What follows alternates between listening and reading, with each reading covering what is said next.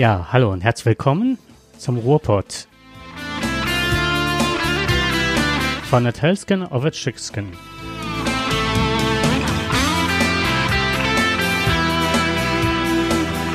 Wir grüßen euch zu einer neuen Ausgabe.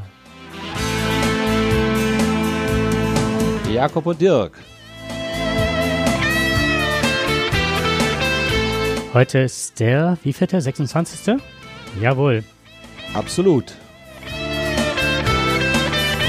Und wir haben Europawahl. Deutschland ist im Europawahlfieber. Was für ein Finale und am Ende hören wir die Versager der großen Parteien sagen, wir haben wieder einen großartigen und harten Wahlkampf geführt. Punkt. Nun, gereicht hat es nicht, außer für die Grünen. Die sollten sich die Krone aber nicht zu schnell aufsetzen. Die Trittbrettfahrer von Friday for Future mussten gar nicht viel tun.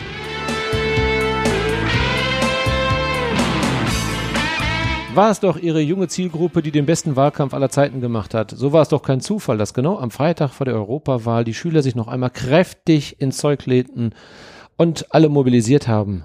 Ein Wahlprogramm und zukunftsweisende Konzepte haben die Grünen leider genauso. Wenig wie alle anderen etablierten Parteien. Da sage ich nur wohl dem, der einen Kevin Kühnert in seiner Partei hat. Der braucht keine politischen Feinde zu fürchten. Seine vom Boulevardjournalismus als marxistischen Ansichten interpretierten Aussagen zu sehr wichtigen Themen unseres Land Landes haben die SPD-Prozente für Europa und auch leider für Bremen noch einmal kräftig fallen lassen. Die Bastionen haben sie nach vielen Jahrzehnten verloren. Aber sind es nicht genau die sozialdemokratischen Kühnerts oder der stets geschniegelte und Teflon beschichtete Philipp Amthor von der CDU, die wir als Reizfigur wieder brauchen für eine schmerzliche Diskussion mit den Bürgern dieses Landes? Vielleicht bekommen wir endlich wieder eine Streitkultur in diesem Lande, um wichtige Reformen wieder auf den Weg zu bringen. Oder ist es uns lieber, dass uns Greta Thunberg oder der YouTube-Blogger Redso erklären müssen, dass wir die Welt zerstören?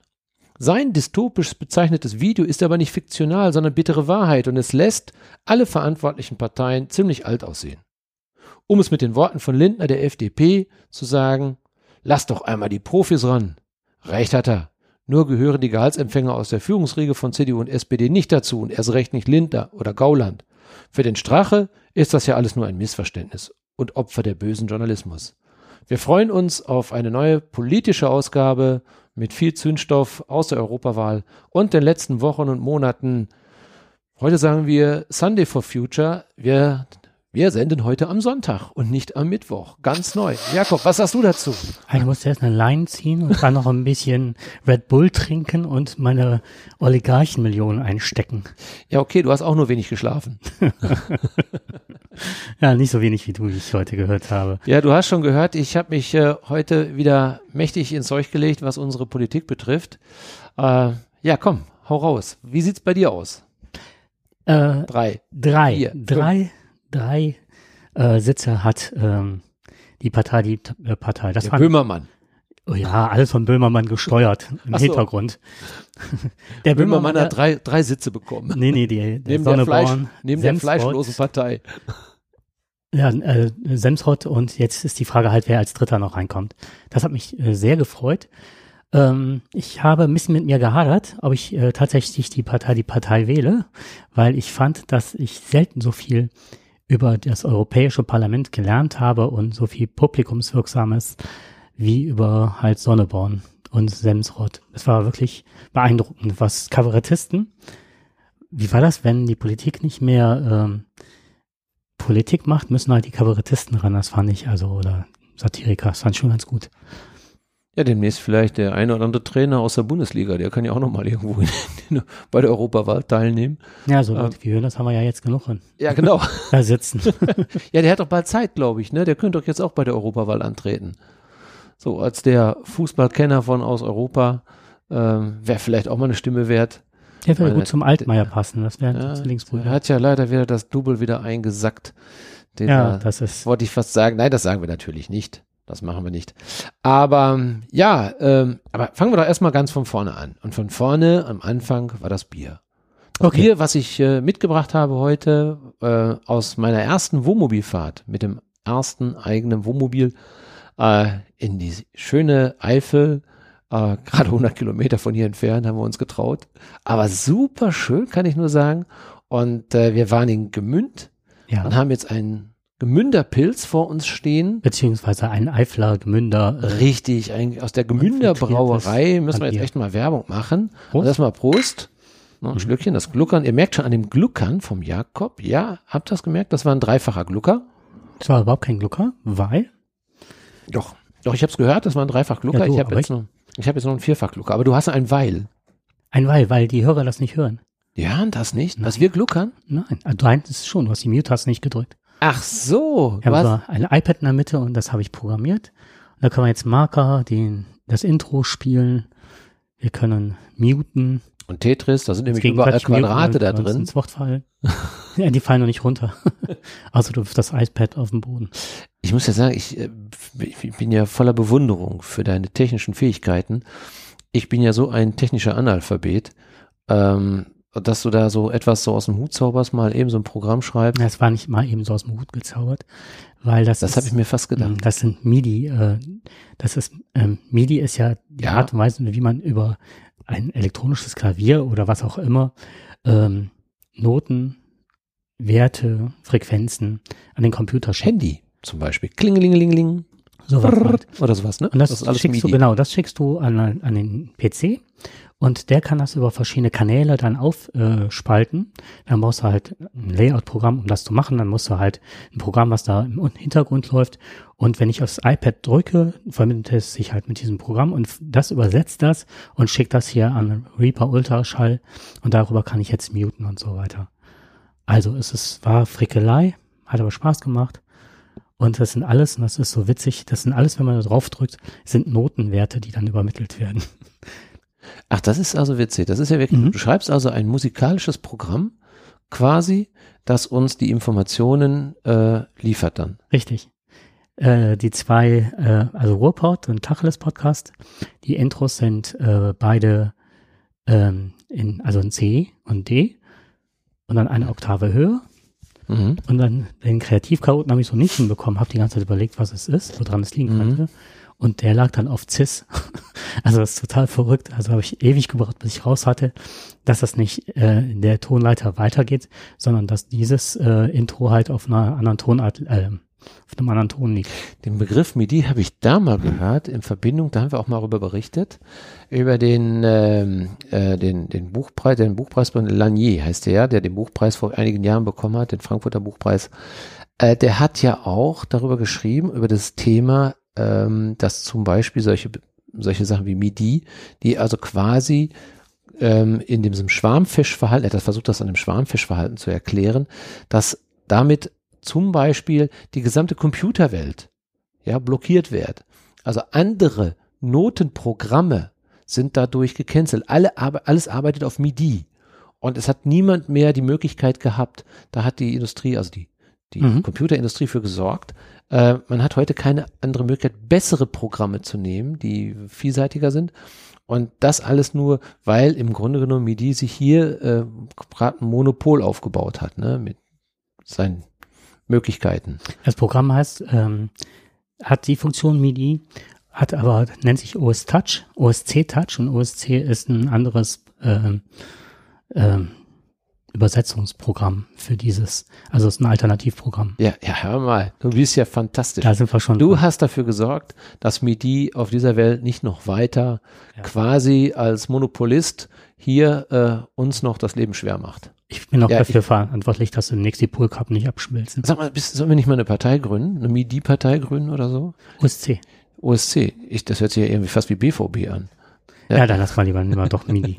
Nehmen wir doch- Ja. ja, aber das letzte Spiel brauchen wir ja nicht mehr reden, ne? Über die Borussia. Beide Nee, Borussia haben ja Fußball war dieses Jahr Ich hätte es euch gegönnt, auch selbst mit einer Niederlage, weil wir hätten es nicht verdient, in der Champions League zu spielen, hätten wir echt nicht bei diesem Notstand. Ich bin gespannt, was der Auslöser war, warum nach so einer fulminanten ersten Hinrunde halt, die so eingebrochen sind. Und das war echt schade. Vielleicht war es wirklich gegen den Trainer, wie wir schon beim letzten Mal hatten. Jetzt habt ihr auf jeden Fall unseren Hazard. Herzlichen Glückwunsch. Ja, das stimmt. Das ist schon wieder eine Turmgarantie weniger.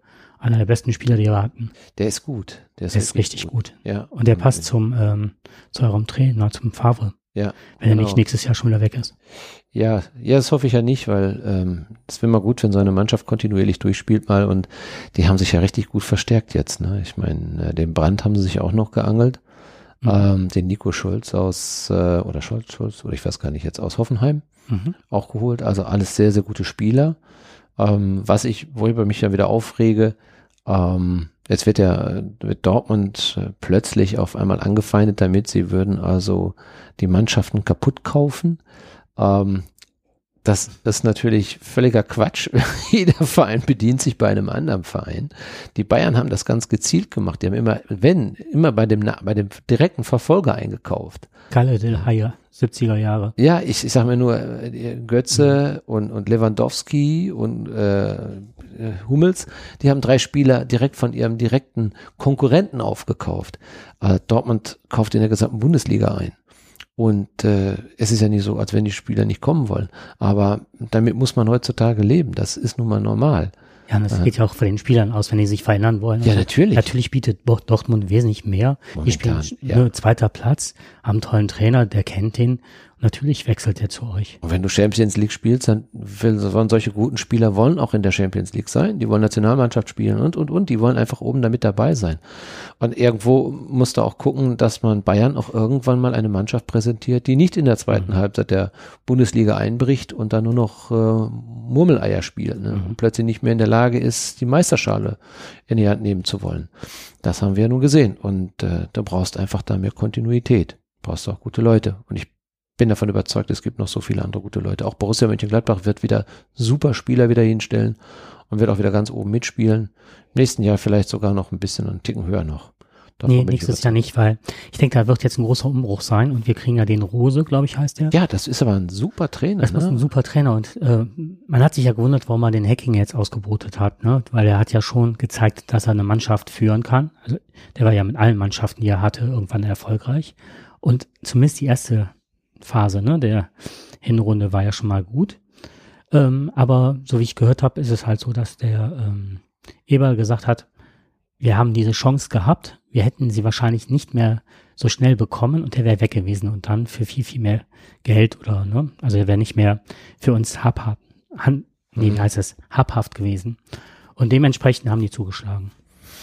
Ja, gut, mhm. ist auch legitim. Ne? Wenn man seine Mannschaft verstärken will, vielleicht auch einen anderen Trainer zu nehmen, eigentlich auch vielleicht auch ohne Not, aber dann mit dem anderen das. Nur die Art und Weise war nicht ganz nett. Okay, ich glaube, die Leute haben sich ausgesprochen und äh, der Hacking hat auch eine Brandrede gehalten, die ich sehr gut fand. Ja. Der hat das also ähm, nochmal angeprangert. Das war unheimlich unverschämt mit den Trainern Nico Kovac. Jetzt wird er gehypt. Ja. Und von der Woche wurde er noch entlassen. Also das ist schon. Genau. Richtig. Aber so ist das Geschäft. Ja, kommen wir zurück zu dem, was wir im Intro bereits gesagt haben. Ähm, ja, wir haben heute uns schon so ein bisschen über die Europawahl, haben wir uns da schon mal ein bisschen schlau gemacht und äh, wir wissen schon die Ergebnisse. Und äh, ja, SPD, der absolut große Verlierer. Zurzeit, glaube ich, war SPD. Wer? Wer war, war das nochmal genau? Wer war das noch? Ich, ich, ich, also ich weiß nur den Kürzel noch, den ganzen, also den ganzen Namen weiß ich nicht mehr. Aber äh, du hast natürlich recht. Äh, man muss sich wirklich fragen, äh, wie lange macht es die SPD noch, wenn sie so weitermacht? Und das ist ein ganz interessanter Ansatz gerade. Aber auch die CDU. Was haben wir? Wir haben jetzt einen YouTuber Rezo, der hat eine Stunde lang ein Video gezeigt, das viele angeklickt haben, das viele Menschen teilen. Und er hat sich sehr viel Mühe gemacht. Er hat das auch alles genau begründet. Also er hat nicht nur einfach eine Botschaft abgegeben diesmal, was ja viele YouTuber machen, die, die sagen ja einfach nur, eine, geben eine These raus. Ja, er hat sich sehr viel Zeit genommen, hat äh, dieses, diese, dieses eine Stunden Video so intensiv aufgebaut und alles auch belegt mit wissenschaftlichen Studien. Die kann man also im Anschluss kann man die also auch an diesem YouTube-Video sehen. Ich habe es mir jetzt nicht alle angeguckt. Ich, das kann man sich natürlich auch darüber streiten, ob diese Thesen auch wirklich da reinpassen. Aber er hat einen Nerv getroffen, einen absoluten Nerv. Was ich interessant fand, wie die CDU darauf reagiert hat. Und äh, daran sieht man im Grunde genommen, wie weit unsere, und das ist ja nicht nur die CDU, das ist die SPD und ich nehme auch die Grünen damit. Die Grünen sind noch so gerade noch am Rande, die kriegen das noch gerade mit, weil die, die jungen Leute wie Friday for Future und so weiter, die wissen sich momentan nicht so ganz zu orientieren. Da ist also die, die grüne Partei, die muss ja nicht viel machen, sie muss ja einfach nur grün sein, weil sie steht ja im Prinzip für Umweltpolitik würde man ja denken, aber wenn man ihr Wahlprogramm liest, dann sind die Grünen weit weg davon, äh, eine vernünftige Umweltpolitik zu machen. Das reicht aber nicht mehr, nur grün zu sein, weil das die Vernetzung ist zu groß. Du hast halt die Informatik, du hast also ähm, du hast ähm, die Medien, die du beachten musst und die Wirtschaft, weil das ist ja das, was du zusammenbringen musst. Du musst halt Wirtschaft und Umweltschutz zusammenbringen und das ist halt die Herausforderung. Es reicht nicht mehr. Äh, das, nein, nein, das ist richtig. Dass Politik heute, ne? dass Politik sehr komplex ist. Hm. Das wissen wir spätestens seit Lindners Aussage, der gesagt hat, Kinder, geht mal in den Kindergarten wieder, lasst mal die Profis ran. Das Ganze ist viel komplexer, als ihr denkt. Ganz Aber kurz, ein, nein, ich hake einmal dazwischen. Ja. Es gibt auf YouTube ein Video, wo der ganz großkotzig, wir aus unserer Generation würden sagen, das waren mal die Popper. Kannst du dich noch erinnern? Mhm. Punks und Popper waren mal so eine Gegenkultur. Und der sieht aus wirklich wie, ja, ranzig pomadig und äh, will in die Wirtschaft und sagt, was will er denn in der Schule? Und dann habe ich gedacht so, und jetzt geht er hin und äh, greift halt Schüler an, die Politik machen.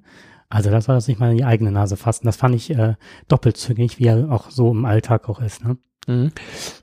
Aber zurück nochmal zu diesem, zu diesem Thema halt, dass der Rezzo jetzt also mhm. Thesen aufgestellt hat und sagt, in, einer, in seiner Sprache, der Blogger eben, in seiner Sprache, der YouTuber, sagt er, äh, die CDU zerstört die Welt. Oder die großen Parteien, kannst du SPD nehmen, kannst du alle großen etablierten Parteien nehmen, zerstören unsere Welt.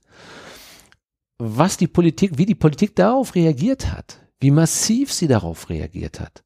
Unter anderem ja auch unser äh, ich sag mal, unser zukünftiger Teflon-Minister äh, Philipp Amthor, das ist ja ein hochgenialer Mensch, 27 Jahre, der jüngste Bundestagsabgeordnete, glaube ich, mhm. ähm, bekannt dadurch, dass er sehr adrett auftritt.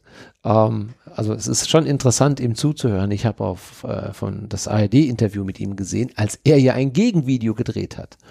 Und er hat seine eigene Partei hat gesagt, nee, nee, das Video wird nicht gezeigt. Das geht, geht nicht in die Öffentlichkeit rein.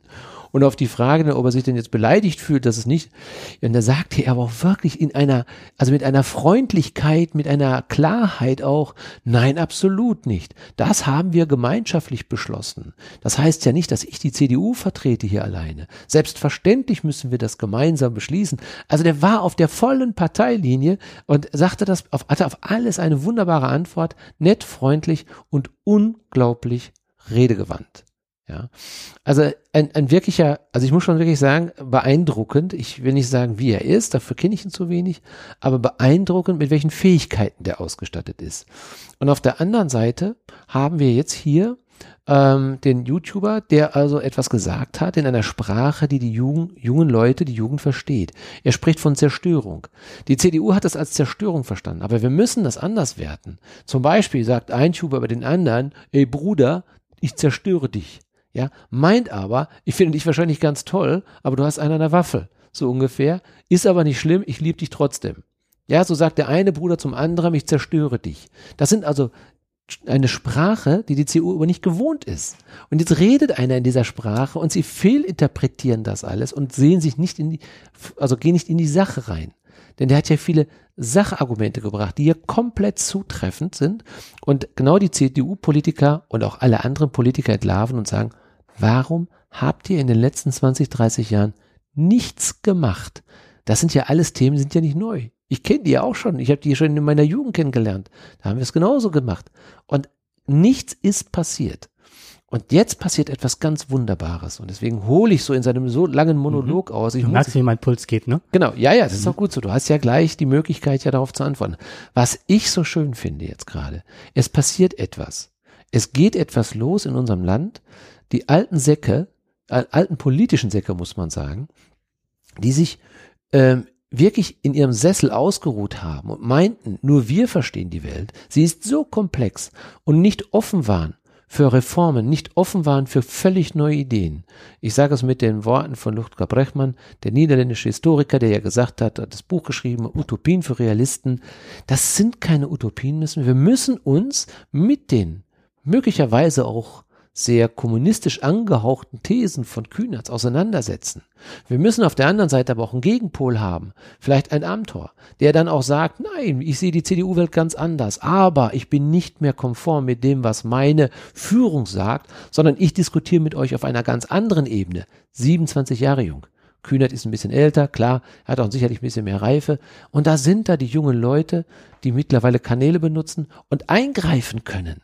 Das ist ja völlig ungewohnt gewesen. Früher musste es in eine Partei eintreten, musste es erstmal von unten nach oben dich dienen, um überhaupt ein Wort sagen zu dürfen. Und dann hieß es ja immer, bitte der Parteilinie äh, folgen.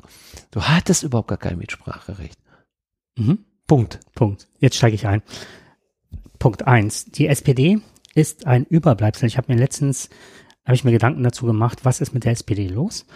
Äh, was würde sein, wenn sie weg wäre? Und ich muss dir ehrlich sagen, mir ist es egal. Sie hat nichts mehr in der Parteienlandschaft zu suchen, wenn sie so weitermacht. Sie hat keine Ideen mehr. Sie hechelt der CDU hinterher. Jetzt die Barley, die sich für Europa dann in einem Hoodie zeigen lässt, der gefotoshoppt ist. Das ist hochgradig peinlich. Also das ist jetzt aus einem Podcast, in einem Podcast gesagt worden. Ähm, die jetzt gesagt hat, mit uns ist es nicht möglich, jetzt hier äh, die neuesten äh, YouTube-Gesetze, nenne ich es jetzt mal, ne? Also diese, diese Lobby der Zeitungen, der Bildzeitung und Boda Verlage und so weiter durchzusetzen. Äh, die macht wirklich, die hat wirklich die ähm, Medienvielfalt kaputt gemacht mit ihrer Entscheidung. Und das war eigentlich, wäre das ein Grund gewesen, diese Koalition zu verlassen, wie es schon einige gab. Die progressiven Kräfte, die in der SPD waren, man erinnert sich, 80er Jahre sind zu den Grünen gegangen. Und die anderen Progressiven, die wirklich noch sagten, mit uns geht Hartz IV nicht, das sind die Linken.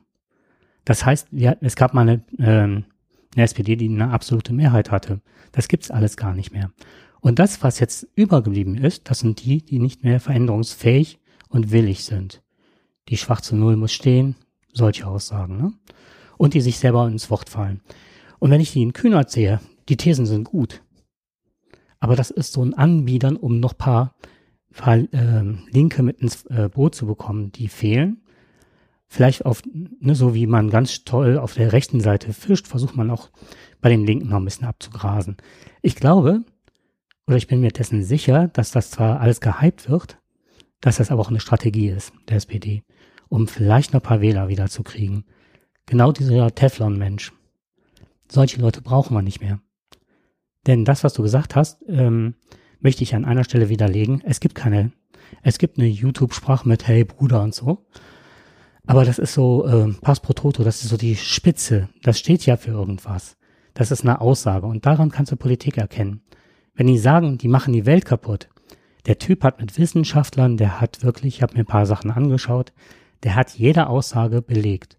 Und dann wird gesagt, oh, der haut da was ins Volk und geht hin und sagt, äh, äh, ich mache die CDU kaputt, oder die CDU zerstört uns. Die Politik der CDU, nicht die Leute in der CDU. Die Politik hat sich nicht geändert. Die wollen auf Dinge nicht mehr reagieren, genau wie die SPD. Und deswegen zerstört die CDU, überspitzt formuliert, das zukünftige Leben der jetzigen jungen Generation. Und wenn man bedenkt, dass alles nur noch Lobby ist, ähm, eine Zuspitzung als Beispiel. Ähm, jetzt in Berlin gerade die Proteste, dass man die Leute, dass man die großen Immobilien Mogule da äh, enteignen soll. Es ist eine These, genau wie du sagtest. Man muss wieder anfangen, über Dinge nachzudenken. Ist es so? Können wir damit leben, dass wenige Leute, was weiß ich, 20, 30.000 Wohnungen haben, die nicht mehr sanieren und wenn sie sie sanieren, so, dass es nicht zum Nutzen der Leute ist, sondern dass sie das äh, Bestmögliche später an Miete rausholen können. Dann frage ich mich, ist das gerecht an der Stelle? Und dieses Umdenken wird wichtig. Und diese Politik hat sich überlebt des Stillstands. Und ich glaube, dass das, was gerade passiert ist, die jetzige Generation ist die Generation, die als nächstes stirbt. Denen ist doch auf Deutsch gesagt scheißegal, was mit der Jugend ist. Die machen gerade einen Ausverkauf, die Immobilien. Jetzt das gleiche, das Fracking. Wir verkaufen Mercedes. Mercedes hat uns tierisch beschissen. VW hat uns beschissen. Amerika werden sie bestraft. Hier, ich halte unseren Ruhrpott hoch. Wir Idioten, also übertrieben gesagt, ne? Also wir als Ganzes. Bayer Leverkusen kauft Monsanto. Und jetzt plötzlich, vor wie vielen Jahren haben wir darüber gesprochen? Jetzt plötzlich ist äh, hier Roundup gefährlich, ne? Und jetzt kommen die ersten Regress an über Millionen und Strafanträge. Hätten die mal unseren Podcast Hätten die gehört. mal unseren Podcast gehört. Genau. Und jetzt gehen wir hin und wollen jetzt unsere Autos, äh, unsere Dieselautos wieder nach Amerika verkaufen zum Trump, damit wir dem Menschen gut gefallen. Und was macht der? Wir haben noch nie so viel Flüssiggas über Fracking importiert wie zurzeit. Ich glaube, um ein 200-faches. Ne? Ja, Und das sind alles so Sachen, Entschuldigung, jetzt der letzte Satz. Und dann wird gesagt, ähm, der Rezzo, ähm, der liegt falsch und die YouTube-Sprache, nein, das ist nicht. Der hat das wirklich richtig gut formuliert. Aber es hat sich keiner mehr die Mühe gemacht, sich mit den Inhalten zu beschäftigen. Es wird, werden nur noch zwei, drei Schlagworte benutzt und dann wird, ja, dann macht CDU kaputt, wie kann man sowas sagen? Das ist zugespitzt. Und dann, ja, das ne, ist ja genau das, was ich Herr sage. Kühnert sie, ist das Gleiche. Mhm, genau. Das ist, Jakob, das ist ja genau das, was ich meine. Ich glaube, die, die Politiker haben nicht die Sprache der YouTuber. Die haben nicht die Sprache der jungen Menschen. Sie haben keinen Zugang dazu und wissen nicht, was sie meinen. Ich wollte damit nur sagen, sie haben sich nur darauf die Begrifflichkeiten gestürzt, auf den Begriff zerstört, Ja, aber nicht auf die Inhalte, das, was er gesagt hat. Da sind die überhaupt nicht drauf eingegangen. Und äh, sie haben sich im Prinzip nur angegriffen gefühlt und haben es nicht als Chance genutzt. Das wäre wichtig gewesen, dass Politiker, der ähm, der Kühnert hat es anders formuliert. Der hat gesagt, da für uns ist das eine Ohrfeige. Für uns Politiker ist das, was der Rezzo sagt, eine Ohrfeige. Eine berechtigte Ohrfeige. Ja, ein Schlag ins Gesicht, Mhm. weil wir haben viele Fehler gemacht. Und das ist einer der wenigen, und das sind, das, deswegen meine ich jetzt eben, es findet ein Umbruch statt. Wir haben etwas ganz Wunderbares gerade. Das ist das, was ich meine. Wir haben eine Politisierung der Jugend. Die haben sich vor einigen Jahren überhaupt nicht mehr für Politik interessiert. Über viele Jahrzehnte ist nichts nachgewachsen. Nach den 68ern war komplette Stille, da kam nicht mehr viel. Da haben sich dann halt eben noch die terroristischen Gruppen noch, noch dazu, äh, ja, im Grunde genommen sind durch, durch die, die Länder gelaufen und haben ihren Terror verbreitet. Das hat aber bei vielen dazu geführt, mit mehr Luxus, mit mehr dem, was wir haben, mit mehr Mitte, das wir haben. Und genau was du gerade gesagt hast, das ist passiert. Die SPD ist genau an diesem Thema gescheitert, jetzt, weil sie es verpasst hat, eine Identität zu haben. Und zwar die Leute haben sich, die eine, die die Identität nach links haben wollten, die haben gesagt, ihr seid uns nicht mehr zu links, ihr habt gar keine sozialen Themen mehr. Stimmt ja auch, mit Schröder hatten wir gar keine sozialen Themen mehr. Alle sind zwar dankbar, dass der Schröder angeblich unsere Welt gerettet hat oder Deutschland gerettet hat. Das lässt man dahingestellt sein, ob es richtig oder falsch ist, ob das, was er eingeleitet hat, richtig war. Aber man hätte heute, die SPD hätte die Fehler, mag sein, dass es zu dem Zeitpunkt richtig war, aber die Fehler hätte man korrigieren müssen, wo wir gemerkt haben, das geht so nicht weiter. Das hat die SPD nicht getan. Die SPD hat überhaupt nichts getan. Obwohl sie letztendlich auch in der Regierung war, hat nicht entscheidend eingegriffen. Sie hat kleine Marker gesetzt, hier und da noch ein bisschen was für die Rente getan, hier noch ein bisschen was, da noch was, Mindestlohn. Das sind alles so kleine Bausteine. Aber was sie nicht gemacht hat, das ist, das ist das Problem dieser Mittepolitik. Wir haben überhaupt gar keine Streitkultur mehr entwickelt, wo früher die SPD klar sozialistisch gewesen ist. Sie stand für ihre Identität, sie stand für ihre Bürger. Auf der anderen Seite die Konservativen, die ganz klar auch ihren Standpunkt hatten. Und die haben sich gerieben, permanent. Und dann gab es aber auch Veränderungen. Es wurde was durchgesetzt. Es wurde was Neues geschaffen. Es musste was Neues geschaffen werden. Ob das immer richtig war, ist eine andere Sache. Und jetzt sind wir an einem Punkt, endlich erhebt sich die Jugend und sagt, nee, jetzt haben wir keine Lust mehr auf eure Politik. Diese Politik, wo nichts weitergeht. Ich will nur mal eins nennen. Wir kennen diese Begrifflichkeiten Bildungspolitik. Ja? Was passiert da? Wir haben mittlerweile iPad-Klassen. Da, wo also Menschen Geld haben, wo Schüler, reiche oder Eltern haben, die das Geld haben, die kommen in die iPad-Klasse. Die anderen nicht. Die müssen zusehen, wie sie klarkommen. Wir haben eine Umweltpolitik. Dass es ein Grauen ist, dass die gar keine Umweltpolitik ist. Das haben wir komplett verschlafen. Wir haben eine Energiepolitik. Wenn da nicht die entsprechenden jungen Leute auf die Bäume gestiegen wären und hätten dem Braunkohle quasi die Stirn geboten, wäre nichts passiert. Ja, es waren nicht die Politiker, die darum gekämpft haben. Die Arbeitsplatzpolitik. Wir werden in 20, 30 Jahren, werden wir nicht mehr genug Arbeit haben. Wir werden möglicherweise nur noch Arbeit vielleicht für 10 oder für 20 Stunden haben. Da müssen neue Modelle hin. Wie, was machen wir, wenn wir die Leute mit 40 Stunden nicht mehr beschäftigen können? Was tun wir dann? Da müssen wir hin. Wir können ja nicht für 20 Stunden die gleiche Rente bezahlen. Das geht ja nicht. Doch, warum nicht? Das können wir, ja, möglicherweise. Es gibt Modelle. Mhm. Modelle, die wir in Skandinavien finden. Kommen wir gleich zu. Das Thema Wohnungsnot.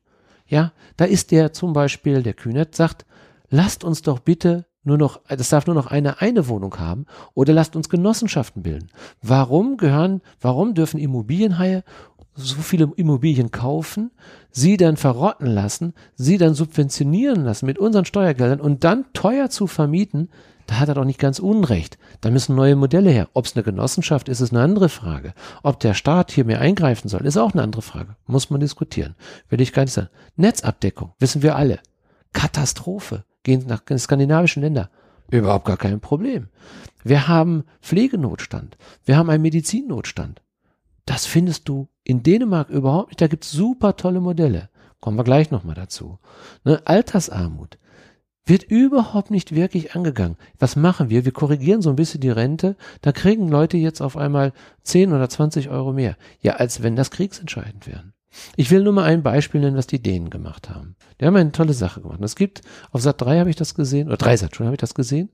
Ähm, das ist das Krankenhaus Rispopolet äh, in Kopenhagen.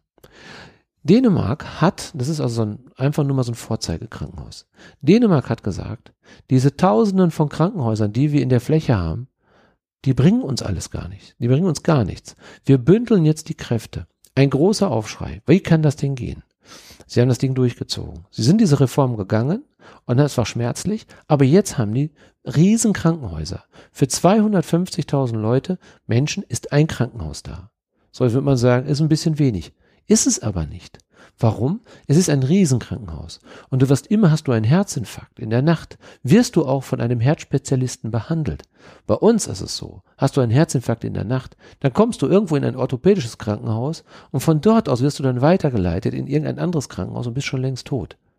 Die Folgen sind viel zu groß. Bei uns sterben viel mehr Menschen als in Dänemark. Da ist die Hilfe viel schneller da, obwohl die Krankenhäuser weiter weg sind. Norwegen oder Dänemark? Norwegen oder nee, Dänemark? Also, ne? Mhm. Die haben zum Beispiel dafür für Notfälle viel mehr Hubschrauberlandeplätze, wo dann auch solche Patienten dann aber in das richtige Krankenhaus kommen. Da kann also keiner sagen, hör mal, ich wohne jetzt hier 50 Kilometer vom Krankenhaus entfernt. Dann kommt der mhm. Hubschrauber. Als meine Lebensgefährtin einen Unfall hatte, hatte zur gleichen Zeit aus meiner Ausbildungsgruppe die Mutter einer ähm, Mitstreiterin einen schweren Autounfall, beziehungsweise die ist mit dem Hund gegangen und der Typ hatte irgendwie, war der abgelenkt, vielleicht Handy, was auch immer, und hat die Frau angefahren. Ähm, die konnte nichts für und ne, schwerst verletzt.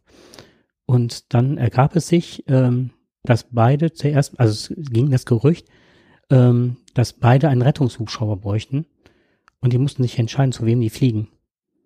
Und im Endeffekt ist, sie, sind, ist der gar nicht aufgestiegen und zu keinem der beiden gefahren, ja. geflogen. Das sind natürlich Situationen, das sind so, ne, da denkst du, ja, du denkst, das ist, aber es passiert ja bei uns tagtäglich. Genau. Und wenn das die Flugbereitschaft der Bundeswehr ist, dann geht ja. er gar nicht hoch, weil er überhaupt nicht fliegt. Ne? Genau. Aber dieses Krankenhaus ist höchst effizient. Einfache Arbeiten, wie das Essen ausfangen, mhm. wird per Roboter gemacht. Die legen sehr viel Wert drauf, auf ganz gesundes Essen. Das wird bei uns zum Beispiel überhaupt nicht mal. Wer, wer beim Krankenhaus gewesen ist, du kriegst da ein Fraß, das ist und es ist menschenunwürdig und macht krank. Die Dänen sehen das anders, die sagen, Essen macht gesund. Und da kriegst du wirklich richtig gesundes Essen, um auch wieder gesund zu werden. Du sollst möglichst in kürzester Zeit wieder aus dem Krankenhaus kommen. Die wollen dich gar nicht lange da haben. Die bringen dich ganz schnell wieder auf die Beine und betreuen dich dann aber auch. Ja? Mhm. Krankenschwestern haben ein gleiches Mitbestimmungsrecht wie Ärzte, arbeiten quasi an den Prozessen mit dabei, haben also ein sehr hohes Mitspracherecht, mhm. werden dadurch höchst, also werden sehr hoch qualifiziert dadurch. Also diese Krankenhäuser arbeiten höchst effizient, gut und richtig klasse und wir haben, die haben dort in der Statistik ganz klar weniger Tote, Herzinfarkttote oder etc. oder Krebskranke und wie auch immer, wesentlich weniger als wir, obwohl sie weiter vom Krankenhaus weg sind. Du musst mal hier in ähm, NRW in irgendein beliebiges Krankenhaus gehen, über die Flure gehen und dann ähm, dir mal anschauen, wo über diese Zettel, wo so Zettel bitte nicht betreten, das Krankenzimmer nicht betreten. Das sind alles resistente Keime. Das habe ich jetzt zumindest in der ne, mhm. eine gewisse Erfahrung, als ich jemanden halt regelmäßig im Krankenhaus besucht habe, ähm, gemacht. Das eine. Meine Tante ist 80 und ähm, schwerst krank zurzeit und braucht Physio, um alles nochmal bewegt zu bekommen. Die hatte bisher Anspruch auf ein Taxi und in ihrer unmittelbaren Nachbarschaft werden zwei Leute mit dem Taxi zehn Kilometer dann zur Physiopraxis gefahren. Sie nicht. Sie hat, leidet extrem unter Hartz IV, ist zu stolz, halt auch hinzugehen und was zu beantragen, ähm, kriegt aber von ihrer Krankenkasse das nicht bezahlt. Die anderen beiden Damen, die sie kennt, schon. Nur weil die in einer Krankenkasse das gleiche Leiden haben, die bekommen das bezahlt, sie nicht. Sie muss da sich das wirklich vom Mund abspannen, um dahin zu kommen. Oder auch absagen, dass es halt mhm. nicht geht. Mhm. Ähm, ja. Und dann muss man die äh, schauen, wie unsere Ärzte überlastet sind und wie die teilweise auch ausgebildet sind. Das ist auch genauso erschreckend. Fährst du hier über die Grenze nach Holland, sieht es komplett anders aus. Da wird erstmal ein Blutbild gemacht, geguckt, hast du resistente Keime, du kommst an. Ähm, du hast keine Ansteckungsgefahr. Und hier hast du das, du gehst gesund rein, hast irgendeine Verletzung und kommst mit einem resistenten Keim raus. Ne? Ja, es ist ja schon sehr auffällig, äh, wie schlecht es in unseren Krankenhäusern läuft. Nur, ich, was ich damit sagen will, mhm. es gibt Modelle, die wir uns nicht vorstellen können. Wenn du hier in Deutschland sagen würdest, nimm mal nur unseren Kreis hier, ob Heinsberg, Erkelenz, Wegberg und so weiter. Wir haben hier im Umkreis von 20 Kilometer, 25 Kilometer haben wir, glaube ich, acht Krankenhäuser. So, sie haben sich alle in irgendeiner Art und Weise spezialisiert. Und jetzt stell dir mal vor, wir hätten ein Krankenhaus an einer Stelle, wo du alles findest, wirklich richtig alles findest, das was sehr groß ist, wo du jeden Spezialisten findest, wo du weißt, dort wird dir auch zu jeder Tag das ist auch noch der Unterschied. Wir haben zwar viele Krankenhäuser, aber wenig Spezialisten. Siehst du, so und das Lernen voneinander ist dort viel viel größer. Nur ich, ich will nur mal sagen, dieses, das war eine Reform, mhm. die für viele unmöglich war. Heute aber die Statistik zeigt und auch die, die, die, die, die Bürger, die dänischen Bürger sagen, das war die beste Entscheidung, die wir treffen konnten. Und das ist etwas, wo man natürlich auch mal darüber nachdenken muss, unpopuläre Entscheidungen zu treffen zum Wohle der Menschen, ja, die vielleicht nicht von allen gemocht werden. Aber wenn wir diese vielleicht für uns erstmal unrealistischen Vorschläge machen, wo wir sagen, das geht doch gar nicht, wie soll das mhm. funktionieren? Ja, plötzlich funktioniert es auf einmal doch. Ich habe da weitere Beispiele noch zu, um das noch ein bisschen zu stützen. Ähm, ich habe mich aufgeregt über hier den Andreas Scheuer, landläufig auch als Feinstaub-Andi bezeichnet. Genannt. Genannt, genau. Der hat gesagt, ähm, da ging es um Diesel und Fahrverbot und hast nicht gesehen und so, ne? Und äh, dann sagte irgendjemand, ja, und die Pendler? Wie sieht's mit den Pendlern aus? ja, für die machen wir das ja, also mehr auf die Schiene bringen und so. Ne? Nein, die Straßen müssen es sein und hast nicht gesehen. Und ähm, dann habe ich mal mich damit auseinandergesetzt und überlegt, es wäre doch, überall sind die Schienen abgerissen. Das hat mich immer und immer geärgert, weil du kamst mit so vielen, ähm, wie hießen die früher, Schienenbusse, bin ich gependelt ohne Ende. Und das war, ne, du gehst ein Stück, die waren meistens in der Stadt selber, ein bisschen vielleicht außerhalb. Du kamst dann mal hin und hast jede große Stadt von hier erreicht. Das war Pillepalle, ne? Also von hier aus nach Krefeld war kein Thema oder nach Düsseldorf oder sonst was. Und ähm, jetzt gebe ich dir mal zu raten, ähm, die Schweiz, was gibt die pro Kopf äh, aus im Jahr fürs Schienennetz pro Bürger? Also ist ein dreistelliger Betrag. Ich weiß gar nicht, wie, ich, ein dreistelliger mhm. Betrag? Das hätte ich jetzt nicht vermutet. Ich hätte eher so in vier, fünfstelligen Betrag ungefähr. Ja, also pro Kopf, ne? Also, pro, ja, ja, mh. gut, aber trotzdem. Mhm. Ja gut, dann würde ich sagen, vielleicht 300, 500 Euro mhm. in der Richtung. 378. Da lag ich ja so schlecht nicht. Total gut, ja. Österreich 198, mhm. Großbritannien 151 und Deutschland 64. Und 64 Euro heißt, wir können das, was wir haben, noch nicht mal äh, retten mhm. sondern das bedeutet weiter. Ja, weiter Rückschritt. Weiter Rückschritt als. Genau. Und da sind wir wieder bei dem Kevin Kühnert. Das ist wieder eine schöne Brücke, die wir jetzt wieder gerade schlagen, die du gerade geschlagen hast. Ähm, seine Themen, die sich ja sehr marxistisch anhören oder momentan ja eher auch in diese Ecke gedrängt wird. Wenn man sich das Interview mal von Kevin Kühnert in der Zeit mal anschaut, äh, der wird ja behauptet zum Beispiel, er möchte BMW verstaatlichen. Das ist ja das, was die Presse behauptet. Ähm, er möchte halt eben viele Dinge, also viele privat, in ihrer Privatisierung gelaufenen staatlichen Institutionen äh, jetzt wieder zurück zum Staat holen.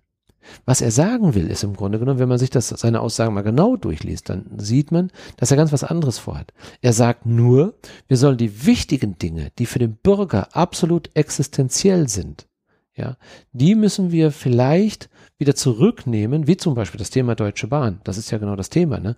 Wo wir sagen, wir haben hier, wir schmeißen hier Geld, sehr, der Staat schmeißt sehr viel Geld raus. Einige, irgendwelche Leute stecken sich das in die Tasche. Es geht nicht dahin, wo es hin soll. Es wird verpulvert, hm. weil eine Deutsche Bahn kann nicht Gewinn machen. Das geht nicht. Ja, du wirst immer draufzahlen müssen. Also kann es nur ein staatliches. Doch, es, doch, du kannst Gewinn machen, aber nur dann, wenn du die so effizient machst, dass du nur die Streckenabschnitte bedienst, die wirklich lukrativ sind. Ja. Und wenn eben. du dann eine Aktiengesellschaft hast oder wie die Richtig. Telekom, ja. du, die ist privatisiert worden mit den Geldern der bundesdeutschen Bürger ist die privatisiert worden. Das ist ein Hohn, wenn man sich das überlegt. Aber du hast ja recht, das ist ja genau der Punkt. Das ist Und was haben wir für eine Netzabdeckung? Hm. Da, wo es sich nicht lohnt, haben die Leute, sehen, wenn die ins, ja, gehen die ins Mittelalter genau, zurück. das meine ich ja eben. Hm. Ja, du hast recht. Sie bringen sich ins Verdienen, aber leider nicht für alle.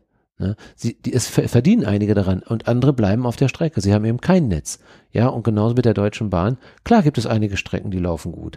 Ja, da machst du auch Gewinn. Aber die anderen, die stehen an irgendeinem Bahnsteig und warten darauf, dass im Jahre 2099 irgendwann mal ein Zug vorbeikommt und kommen nicht zur Arbeit. Was machen wir? Wir steigen ins Auto und die Straßen sind voll. Ja, das heißt, Hazelbrugger, wenn ich in der Schweiz in den Zug steige, bin ich ja schon ganz froh, wenn ich nach Köln möchte, dass man mich so irgendwann zwischen München und Augsburg wieder rauslässt. Dann gehe ich halt den Rest zu Fuß. Ist halt genau. halt Deutschland. Ja, so ist Deutschland.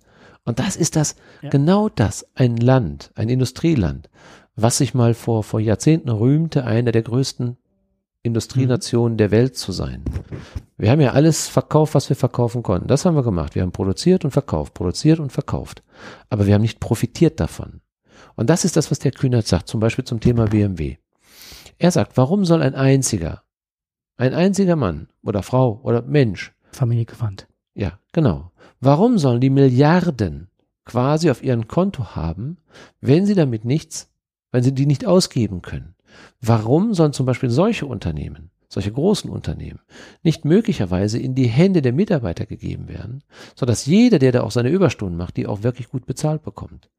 Das ist jetzt eine sehr wilde These und andere sagen, ja, das haben wir schon mal gehört, äh, Kommunismus und da sind wir auch und dem Volk gehört das und das hat die DDR auch nicht gepackt und so. Die CDU-Macht äh, zerstört. Ja, genau, richtig. Mhm. Das ist in der Tat eine gewagte These dass man, und ich meine, du kannst nicht einfach irgendein, ein, auch keine Familie, du kannst was in privaten Händen nicht einfach enteignen.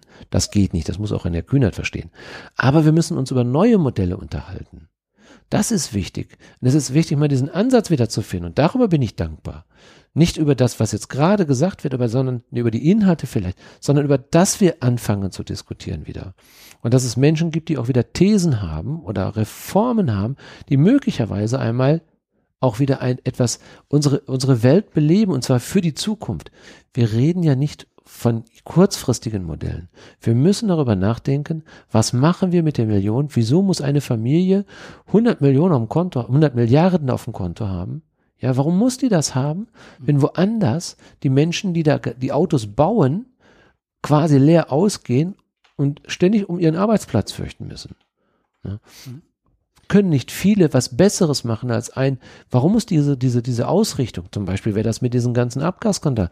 Ich glaube kaum, dass einer von den Mitarbeitern das mitgetragen hätte, solche Abgasskandale äh, letztendlich in die Wege zu leiten. Ja, da gebe ich dir vollkommen recht. Und ähm, 45 Superreiche in Deutschland besitzen so viel wie die Hälfte der kompletten Bevölkerung. 45 ja, Leute. Genau. So, Richtig. da haben wir sie. Das ja, sind da, all die, genau das so sind die, die Quants mhm. und so weiter.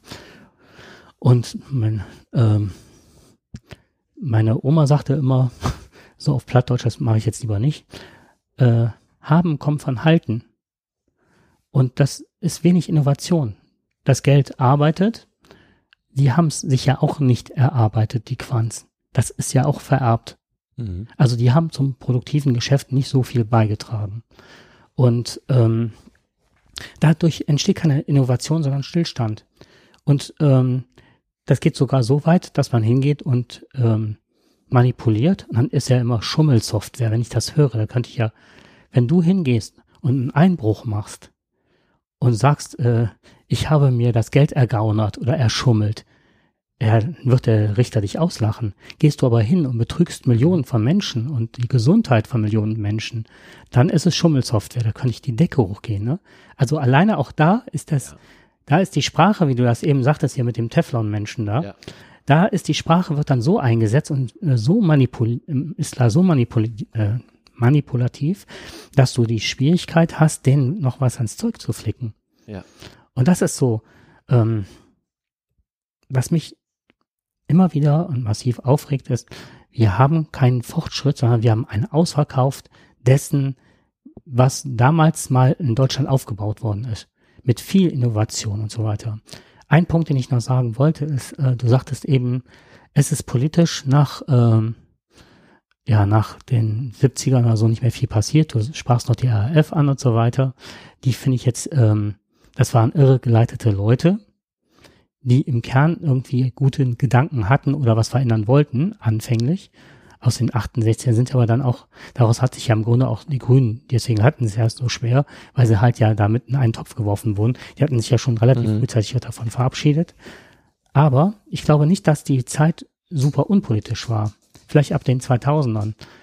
Das war nicht, weil ich glaube, dass das, was alles an Ideen durch die 68er gekommen worden, gekommen ist, dass man in die Gesellschaft reingetragen werden musste. Ökoläden, Schulreformen. Die Schule sieht ja nicht mehr so aus, wie sie früher mal ausgesehen hat, als wir noch zur Schule gingen. Das ist ja ganz viel Reformpädagogik ist ja angekommen und Ideen und, ne? Und jetzt haben wir den Stillstand. Es gibt aber zigtausende Lehrer, die jetzt wieder in Rente gehen. Für die gibt es niemanden mehr. Wenn du einen guten handwerklichen Beruf hast, kannst Lehrer werden. Da kannst du also, ne? Was auch gut ist, dass, ne? Leute mit dem Handwerk in die Schule kommen aber wir haben keine qualifizierten Lehrer mehr. Und äh, das finde ich so erschreckend, dass da das Bildungswesen komplett gegen die Wand gefahren wird. Und wenn wir das da schon haben, wer kommt denn danach? Wenn sie halt, äh, dann können sie auch freitags demonstrieren gehen. Das bringt dann auch nichts mehr, wenn sie eh, äh, Unterrichtsausfall heißt ja mittlerweile, ähm, dass sie betreut in der Schule werden. Einen Lernfortschritt haben viele Schüler ja nicht. Es geht ja nur darum, die Statistik, das ist so wie mit den Arbeitslosenzahlen. Da kommen die noch eine Maßnahme, noch eine Maßnahme. Es gibt ja manchmal äh, Schulen, da werden zwei, drei Klassen von einem Lehrer betreut, weil so viele Kollegen nicht vorhanden sind und die wenigen wegen Überlastung noch krank sind. Und das ist ja das, was ja gar nicht in die Öffentlichkeit kommt. Das weiß man schon mal, weil man es schon mal liest oder so, ne?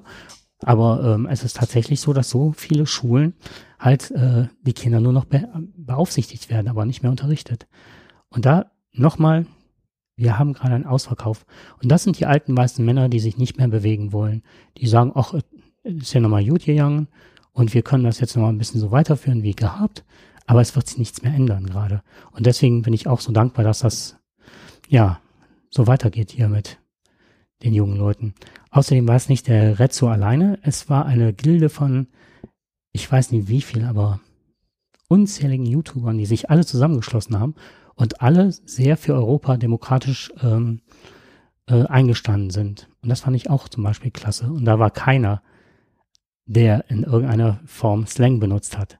Das war auf selbst eine, wo ich dachte, oh, holla, die hat aber aufgespritzte Lippen. Selbst die ähm, war auf einem sprachlich hohen Niveau, wo ich gedacht habe, das könnt ihr euch mal angucken, was sieht keiner. Ja, ich, ich, also es geht nicht darum, dass die, ähm, und das ist auch vielleicht das, was die CDU oder was die Politiker auch falsch einschätzen, dass es hier mit Idioten zu tun haben. Das sind intelligente junge Leute, die eine klare Vision haben, die auch eine, auch eine Stimme haben. Sie erheben diese Stimme jetzt. Und sie machen das eben über Kanäle. Äh, das finde ich so wunderbar, dass sie das mit ihren tollem, äh, wirklich Ausschöpfen der Möglichkeiten genau das nutzen, wo die, die, die Politik noch so weit entfernt ist. Und daran sieht man eigentlich, wie in Deutschland, wie verkrustet wir sind. Wir, wir werden also doch ständig doch irgendwo ausspioniert und wenn man es genau nimmt, äh, die Chinesen kaufen dies auf, die Chinesen kaufen das auf. In Europa laufen wir ständig irgendwelchen anderen hinterher. Ähm, wir, wir haben im Prinzip, wir verschlafen alles, was man momentan mhm. nur verschlafen kann. Und die komplette Solarenergie ist weg, das war ja, führend. Also es ist unglaublich, wo wir uns alles wegnehmen lassen. Und die, muss jetzt sagen, Deutschland ist ja kein Land, was nicht innovativ ist. Die Menschen hier, die Menschen hier in Deutschland machen einen so hervorragenden Job. Ja, sie, viele arbeiten gerne. Viele haben gute Ideen. Und dass wir immer noch so so gut dastehen, ist nur den Menschen in Deutschland zu verdanken, die arbeiten, die fleißig arbeiten und dafür einstehen. Und das kann doch nicht sein, dass die so miserabel letztendlich dann dafür belohnt werden, dass sie im Alter, wenn einer 45 Jahre gearbeitet hat, dann mit der Hälfte seines letzten Nettolohns, dann damit gerade noch, wenn er jetzt in Rente geht, jetzt, ne, noch damit leben, gerade leben kann. Also wenn du da nicht wenn du da nicht anderweitig Vermögen aufgebaut hast, und das musst du ja auch erstmal kriegen mhm. in diesem Land. Das ist ja nicht so, als wenn du mal eben locker mal das Doppelte noch an dem verdienen kannst. Und das ist doch, das, das, es kann doch nicht richtig sein, dass diesen Menschen nicht geholfen wird. Es kann doch nicht richtig sein, dass wir medizinisch nicht versorgt werden.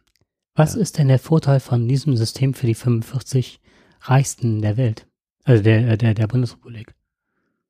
Welchen Vorteil diese mhm. Menschen mhm. haben, die 45. Genau, die, von dem System, dass die Leute nicht leben können. Ich kann dir sagen, was passieren wird. Es ist nur eine Frage der Zeit. Ich sage es, das ist diese politische Impul äh, Implosion, die wir, wir haben momentan einen, so eine Art, äh, so eine Art Vakuum, ne, so ein, ein, ein riesige Kugel, die wir momentan haben, in der wir uns befinden, die wächst und wächst und wächst. Und äh, das, was von außen jetzt gerade so drückt, und da zähle ich jetzt auch mal natürlich die Entwicklung der Rechtspopulisten dazu. Ja, die, die auch mahnend sind und die, die möglicherweise auch unzufrieden sind. Diese ganz vielen und lass sie erstmal richtig arm dastehen. Wenn das erstmal zusammenbricht, die Immobilienblase, wenn die kommt, ne, wenn das, wenn das alles mal zusammenbricht, das ist nur eine Frage der Zeit. Ich will jetzt kein Szenario jetzt darstellen, die Welt geht unter. Aber wenn man sich das anschaut, wie wir uns momentan entwickeln, läuft es doch, und hat der Rätsel doch vollkommen recht, wir laufen doch darauf hin auf diese Implosion. Warum reagieren wir nicht drauf? Das ist die Unfähigkeit, die unsere Politiker zurzeit haben, mhm. weil diese Komplexität, die sie auf den Weg gebracht haben, selber nicht mehr verstehen. Ich glaube auch sich in benehmen wie die Wohlstandsmaden. Die sind auch nicht mehr dicht genug dran an den Dingen, die um sie rum sind. Und ich glaube, das, was du sagtest mit dieser Streitkultur, das war ja noch in den 70er, 80ern. Genau. So. Das hatte aber auch noch was damit Strauß, zu tun. Wehner und so weiter. Ja, aber auch äh, die Schmidt, Grünen. Ey, das Brand, war ne? Brandstifter, wie ne, langhaarige Brandstifter, was wie wurden Jugendliche damals alle benannt, die sich gegen das Establishment auflehnten. Und im Grunde war das ein Generationenkonflikt. Aber die Generation der Alten ist größer als die Generation der Jungen, die jetzt nachkommen. Das genau. heißt, die haben das Sagen und die fühlen sich im Recht, weil sie halt Schwarm, ne? Schwarmintelligenz oder. Also ich hätte, ich hätte als junger Mensch hätte ich große Angst. Große Angst. Denn ich, ich sehe eigentlich nur zur Zeit, dass die Rente in den nächsten 30, 40 Jahren erstens nicht gesichert ist oder so niedrig sein wird, dass wir sehr, sehr, die Menschen werden ja nun mal eben älter und da muss man bedenken, ich darf als 70-Jähriger, darf ich dann hinterher noch die 100-Jährigen versorgen. Die muss ich mitversorgen. Ich muss bis 70, vielleicht sogar bis 80 arbeiten. Ich hatte mich immer gefragt, so die Rente, ja klar, das ist ein Solidarpakt. Da habe ich immer gedacht, Solidarpakt bezieht sich auch darauf, dass du als Jugend, als junger Mensch, wenn du arbeiten gehst, ja auch die Rente zahlst. So, jetzt hast du aber auch äh, das Problem, aus heutiger Sicht ein Problem, aber es war ja auch damals so, dass das relativ ausgeglichen war und dass du ja als Mensch, der auf die Welt kommt, ja noch nicht produktiv leistest. Also kriegst du ja auch einen Teil. Und das ist ja auch Solidargemeinschaft. Die Alten haben jetzt ihr Auskommen. Und wenn jetzt jemand in Rente geht, dem geht's ja noch besser, als es uns wahrscheinlich gehen wird. Oder der Generation sogar nach uns. Und dieser Solidarpakt ist nicht mehr da. wer kann sich denn noch einen Kindergartenplatz leisten? In Berlin Mitte. Du kriegst ihn ja auch gar nicht erst. Du kriegst ihn nicht mehr. Und wenn du ihn bekommen würdest, dann ist er vielleicht nicht gut genug, weil die keine Erzieherin mehr haben. Weil sich jeder, der vernünftig ist, das ist ein, ich habe so oft mit Leuten aus dem Kindergarten zu tun, dieser Erzieherjob, der hat einen Stellenwert in meinen Augen, wenn ich mich mit jemandem unterhalte über Kinder, die sind so fachlich versiert, die haben so viel Hintergrundwissen, da geht es nicht um Förmchen und sonst was, die können über Entwicklungsstände, die können über kognitive Leistungen, die haben teilweise einen multimodalen Kindergarten, wo ganz viele Fachbereiche, äh, Logopädie, alles versammelt ist und die wissen über jedes Kind ja schon fast ähm, medizinisch Bescheid. Es ist ein Traum, sich mit den Leuten zu unterhalten. Und dann hörst du, was die teilweise verdienen, dann denkst du, dann geh doch lieber zu, nach ähm, Aldi, geh zu Aldi an die Kasse und setz dich da und hast du mehr als bei diesen, das ist auch wieder, ne, auch wieder da ist wieder gegeneinander ein Bashing da. Das darf nicht sein. Aber dann denke ich, mein Gott, was kriegen die für wenig Geld? Und das ist die Zukunft. Das ist das, wo wir von profitieren, wenn die gut ausbilden. Ich habe vor kurzem mit einer Rentenberaterin gesprochen und ähm, die sagte also auch, äh, genau das, was ich gerade gesagt habe, deswegen habe ich es auch mal kurz nochmal erwähnt. Es gibt so viele Menschen, die 45 Jahre gearbeitet haben und trotzdem nur eine Mindestrente bekommen. Und das ist bitter. Und die liegt dann irgendwo bei 700, 800 Euro. Und damit kannst du nicht leben und nicht sterben. Ja, dem bleibt im Prinzip eigentlich nur eins. Die haben fleißig gearbeitet, fahren vielleicht halt eben, haben eben nicht den Managerjob gehabt. Und die kriegen, die haben vielleicht auch nicht Vorsorge treffen können. Die haben nicht die Möglichkeit, vielleicht haben bei keiner Firma gearbeitet, die zum Beispiel eine Betriebsrente haben. Und auch wer heute zum Beispiel bei einer renommierten Firma eine Betriebsrente bekommt, der muss sich Folgendes vor Augen halten, das wissen die wenigsten. Das ist auch so ein Unding, was der Staat uns angedeihen lässt. Du zahlst auf deine normale gesetzliche Rente, zahlst du Pflegeversicherung, Krankenversicherung und Steuern. Ja, mhm. ganz normal. Und du zahlst auf die Betriebsrente, zahlst du auch nochmal Steuern, Pflegeversicherung und Krankenversicherung. Aber nicht nur deinen Anteil, sondern auch den Arbeitgeberanteil. Das heißt, wenn du jetzt eine Pflege, also wenn du eine Betriebsrente von 1000 Euro bekommst, die du über 40 Jahre oder 30 Jahre lang angespart hast, bekommst du daraus nur maximal 400 Euro.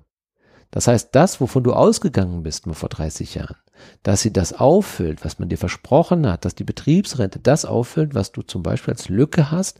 Früher war es ja so, mit 68 Prozent bist du ausgestiegen von deinem letzten Bruttolohn, äh, Nettolohn. Und dann war das im Grunde genommen das, was das aufgefüllt hat. So dass du immer, vielleicht, ich sag mal, bei 80, 90 Prozent warst. Wenn du Glück gehabt hast, hast du ein bisschen Vermögen aufgebaut, hast du eine Immobilie, die du abgezahlt hast. Aber die Immobilien heute die werden in einfachen Kleinstädten schon für 400, 500.000 Euro verkauft.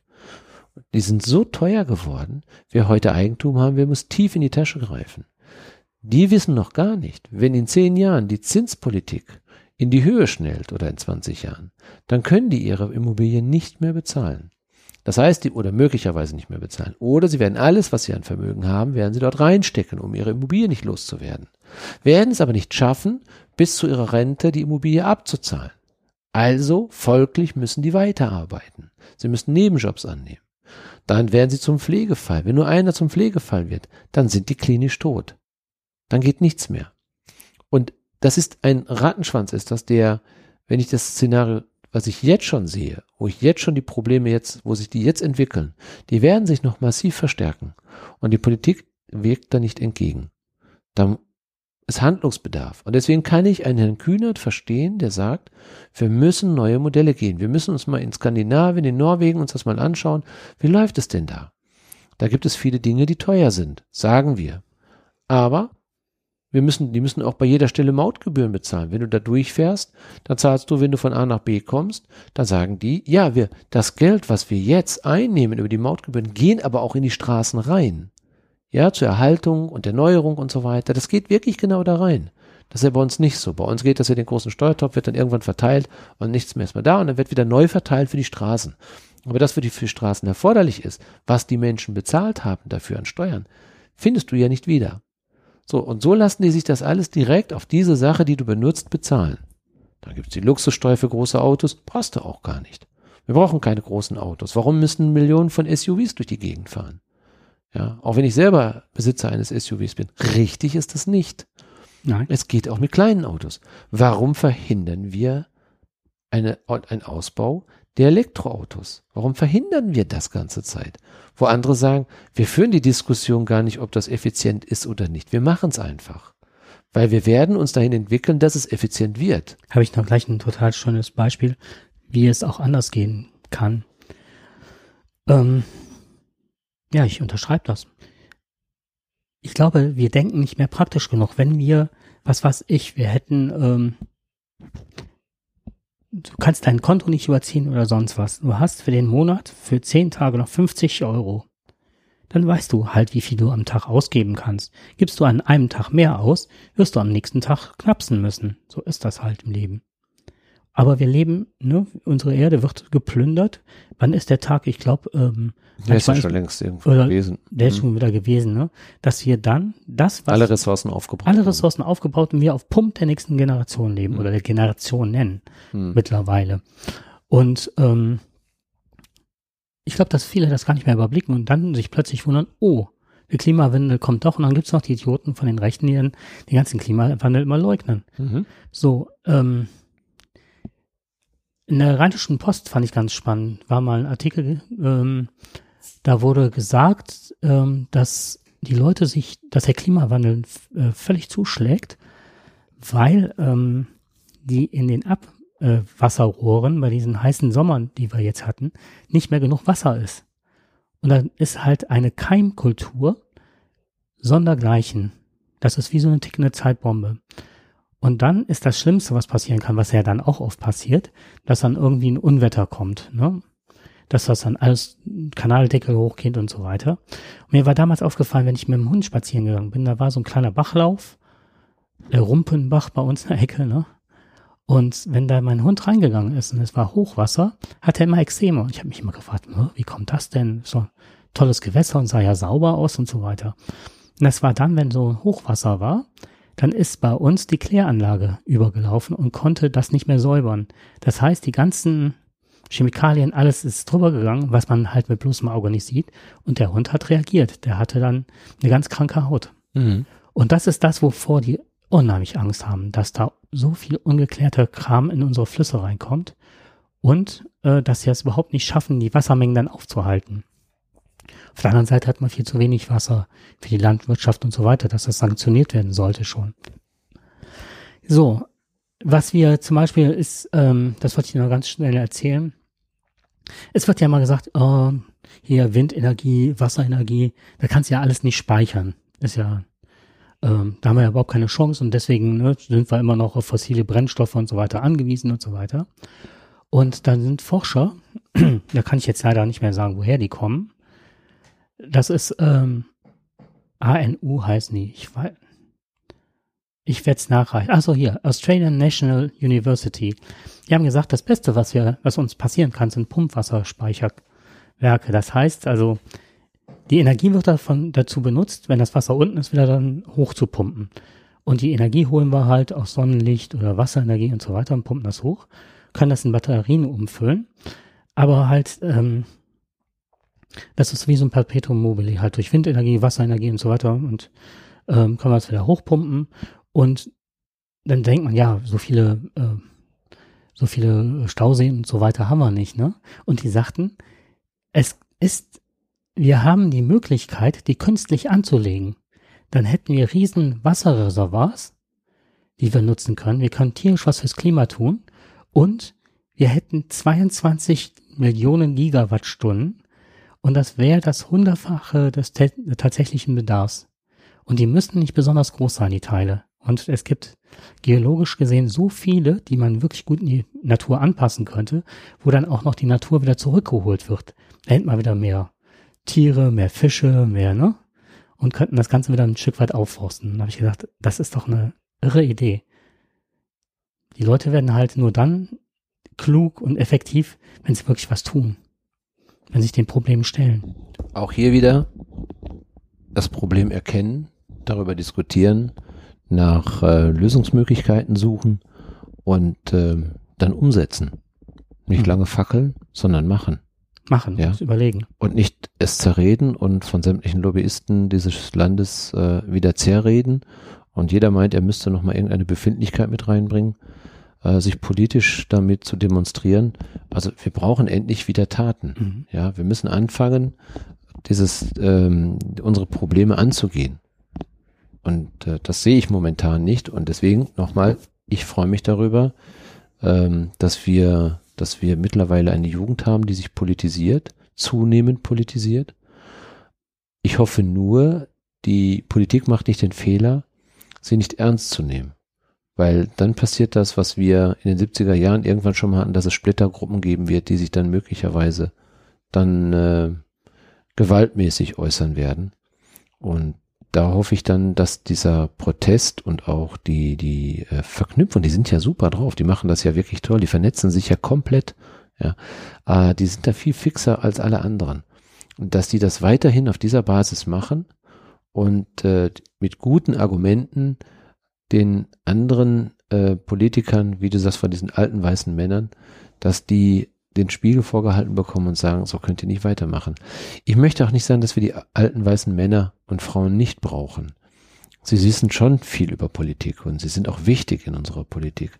Ich bin jemand, der sagt, ähm, dass beide Generationen zusammen gehen müssen. Die Jungen lernen von den Alten und die Alten lernen von den Jungen. Aber die Jungen müssen wieder gehört werden. Das ist es. Sie müssen ernst genommen werden. Und deswegen ist es absolut wichtig, dass endlich begriffen wird, die jungen Leute mit ins Boot zu nehmen. Wir vertun uns sonst eine einmalige Chance, ähm, gerade da gute Ideen zu verlieren. Mhm. Ja, und ich glaube, die jungen Leute, wenn die das Problem anpacken würden, die würden vielleicht mit Ideen rauskommen, die wir uns noch lange nicht vorstellen können. Und die, und das ist gerade das, und äh, das ist auch unsere Aufgabe. Wir müssen unterstützend ähm, und flankierend das Ganze begleiten. Das ist unsere Aufgabe, zu sagen, aus unserer Erfahrung heraus, macht es so oder wir können gemeinsam uns hinsetzen. Wir haben vielleicht ganz andere Ressourcen, die wir mitbringen. Wir sind nicht überflüssig. Wir können vielleicht auch Ideen oder Dinge, die wir schon selber geplant gemacht haben und so weiter, gerade auch du wenn du dein ganzes Know-how, deine ganzen Ressourcen einsetzt, das ist ja für junge Menschen, die vielleicht äh, dann zu bläugig oder zu enthusiastisch reingehen, vielleicht auch mal ein Regulativ oder du hast ganz andere Möglichkeiten, auf andere Leute zuzugehen und vielleicht mit deiner Eloquenz da was zu bewegen. Das müssen wir nutzen. Ansonsten passiert Folgendes, wie wir es jetzt ja gerade lesen.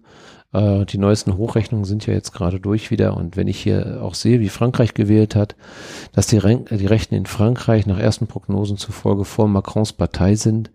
Äh, Macron. ja, dass Macrons Partei jetzt nur noch äh, die zweitgrößte Partei ist. Sie ist momentan auf dem zweiten Platz. Und daran sehen wir, ähm, dass die Rechten hier an absoluten Zuwachs bekommen haben.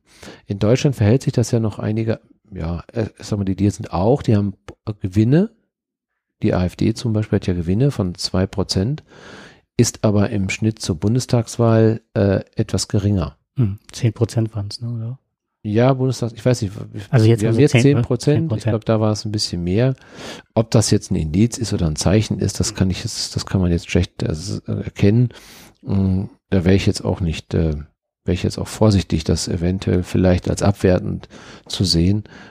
Ich finde es schon erstaunlich, äh, wie viel Prozente sie letztendlich kriegen. Der Herr Wilders in Holland hat wohl tierisch verloren. Dafür ist die andere Partei, die von einem Rechtspopulisten, von dem hatte ich noch gar nichts gehört. Mhm. Asche über mein Haupt, aber der, die sind dann bei 25 Prozent, was auch, das ist ein Viertel. Also die AfD hat momentan, glaube ich, einen Zuwachs von 3,8 bei den Europawahlen bekommen. Ist ja auch schon mal eine ordentliche Menge. Am besten ist natürlich, was die Grünen, was die SPD verloren hat, an äh, minus 11,8 ist quasi fast identisch, 10,1 ist jetzt äh, an die SPD gegangen, An die Grünen. äh, an die Grünen gegangen. Und äh, das ist natürlich schon enorm. Die Linken haben ein bisschen verloren an der Stelle, aber das ist schon eine klare Sache. Und ich meine, die Union hat auch 7,2 verloren. Ja, auch die müssten bluten. Der Altmaier hat im Übrigen noch äh, Stellungnahme zum Rezo genommen und hat gesagt, es wäre wohl ähm, ziemlich ähm, dumm gewesen von der CDU da nicht drauf einzugehen. Also der hat schon gemerkt, wo der Hase langläuft. Ich sag's ja, es ist immer, es ist immer schwierig, wenn du so etwas bekommst. Du wirst von jemandem angegriffen, der normalerweise nicht aus der politischen Landschaft kommt, äh, der jugendlich ist, wirkt er ja, ähm, der einen Kanal benutzt, der äh, für viele junge Leute sehr wichtig ist und dort eine Stimme hat. Und viele folgen ihm. So, und jetzt kommst du als Partei daher und weißt gar nicht, wie du darauf reagieren sollst. Was sollst du machen? Antwortest du gar nicht darauf, dann sagt man, du bist arrogant. Verlierst du auch. Ja, mhm. Kannst du nicht. Antwortest du, wie sie jetzt bisher darauf reagiert haben, dass sie also erstmal die, die Leviten lesen wollen, äh, dann hast du ja die komplette Mannschaft der jungen Leute gegen dich. Also dann verlierst du ja erst recht. Und ich glaube auch, dass das auch sich hier ein bisschen mit, äh, ein mhm. bisschen mit reingekommen ist. Die Grünen haben, im Grunde ist das Beste, was ihnen passieren konnte, Rezzo und halt eben Friday for Future. Mhm. Deswegen finde ich das ein bisschen gefährlich, was die Grünen momentan haben. Wenn du dir das Wahlprogramm anschaust, das ist nicht überragend. Ja, die haben keine großen Konzepte. Die fehlen mir auch da fehlen mir die Reformen. Die Grünen werden sich jetzt momentan als Trittbrettfahrer werden die sich noch ganz schön darin sonnen können, mhm. dass die da mit dabei sind. Halte die nicht für Trittbrettfahrer, weil ich die immer noch für relativ wandlungsfähig halte, also im Positiven. Ich habe aber, wie gesagt, ich habe das Wahlprogramm, du hast nichts gesehen, was wirklich in Richtung Umweltpolitik gegangen ist. Also neue Ideen. Mhm. Da sind die auch genauso unfähig zurzeit, sich wirklich mal progressiv da wirklich mit auseinanderzusetzen. Da kommt wenig. Die haben Angst, die sind auch, die haben so einen Lauf. Warum haben die den? Die machen nichts zurzeit. Die brauchen nichts machen. CDU zerlegt sich selbst, SPD zerlegt sich selbst. Wo sollen die Wähler hin? Die brauchen noch eine Heimat. Dann ist es doch klar, dass sie dann erstmal dahin gehen, dass die, da wo sie einigermaßen umweltpolitische Themen finden. Aber das Thema Massentierhaltung findest du im Wahlprogramm quasi nicht. Und das ist eine der größten Bedrohungen der Welt. Hm. Da machen die Grünen nichts. Und das, das kann man doch nicht außen vor lassen. So etwas. Das ist einer der existenziellen Themen, die unsere Umwelt kaputt macht. Und da haben die nichts anzubieten. Die können natürlich jetzt nicht sagen, okay, Massentierhaltung wollen wir nicht mehr, ist ja schön, ist ja wunderbar, das tun sie nicht, weil sie Angst haben, dass da sich wieder Arbeitsplätze mit verknüpft sind. Da haben, das ist ja auch richtig, aber ich kann mich doch dem Thema nicht, nicht nähern, nur weil ich Angst habe, keine Wählerstimmen Zumal zu bekommen. Das, das Thema schlechthin ist, genau wie das der Linken war zu genau. Zeiten der SPD noch, als sich die Linken abgespalten haben. Ich muss den Bürgern eine Alternative bieten. Wir kommen ja am Fleisch nicht vorbei. Obwohl ich selber, ich, ich, eine Perspektive, weiß, eine Alternative genau. haben wir schon. Ja, die ist blau. Ja, gut, aber ich bin, ja. das meinte ich nicht, nicht damit. ich selber bin, jeder weiß ja, dass ich Veganer bin, mhm. aber nichtsdestotrotz weiß ich, dass man auf Fleisch gesellschaftlich nicht verzichten kann. Das wird es so nicht geben. Aber man muss Möglichkeiten finden, einer artgerechten Tierhaltung, gleichzeitig aber auch eine Verbesserung für die, für die Landwirte, dass die ein entsprechendes, äh, eine entsprechende Entlohnung dafür widerfahren und das gleichzeitig bei entsprechendem Tierwohl. Ne? Das meine ich. Das müssen wieder viel, viel mehr Leute. Das muss man in Verbindung bringen mhm. und dafür musst du Konzepte vorlegen. Und viel mehr Leute wieder an Politik beteiligt ja. werden. Und auch solche Leute auch in Austausch gegangen werden. Ich habe noch zwei Sachen. Also ich fange mal mit einem an, mal schauen, wie weit wir noch kommen. Ja.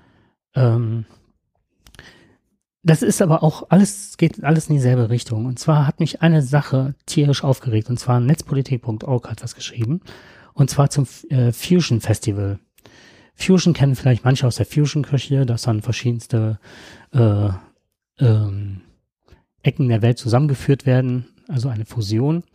Ähm, sowas gibt es als Fusion Festival. Das bezeichnet halt äh, Musikkultur. Ähm, der Chaos Computer Club ist da. Da sind Künstler, Aktionskünstler, alles Mögliche. Das hat mal ganz klein angefangen mit paar hundert Leuten, paar, ein paar tausend, wie das häufig so ist.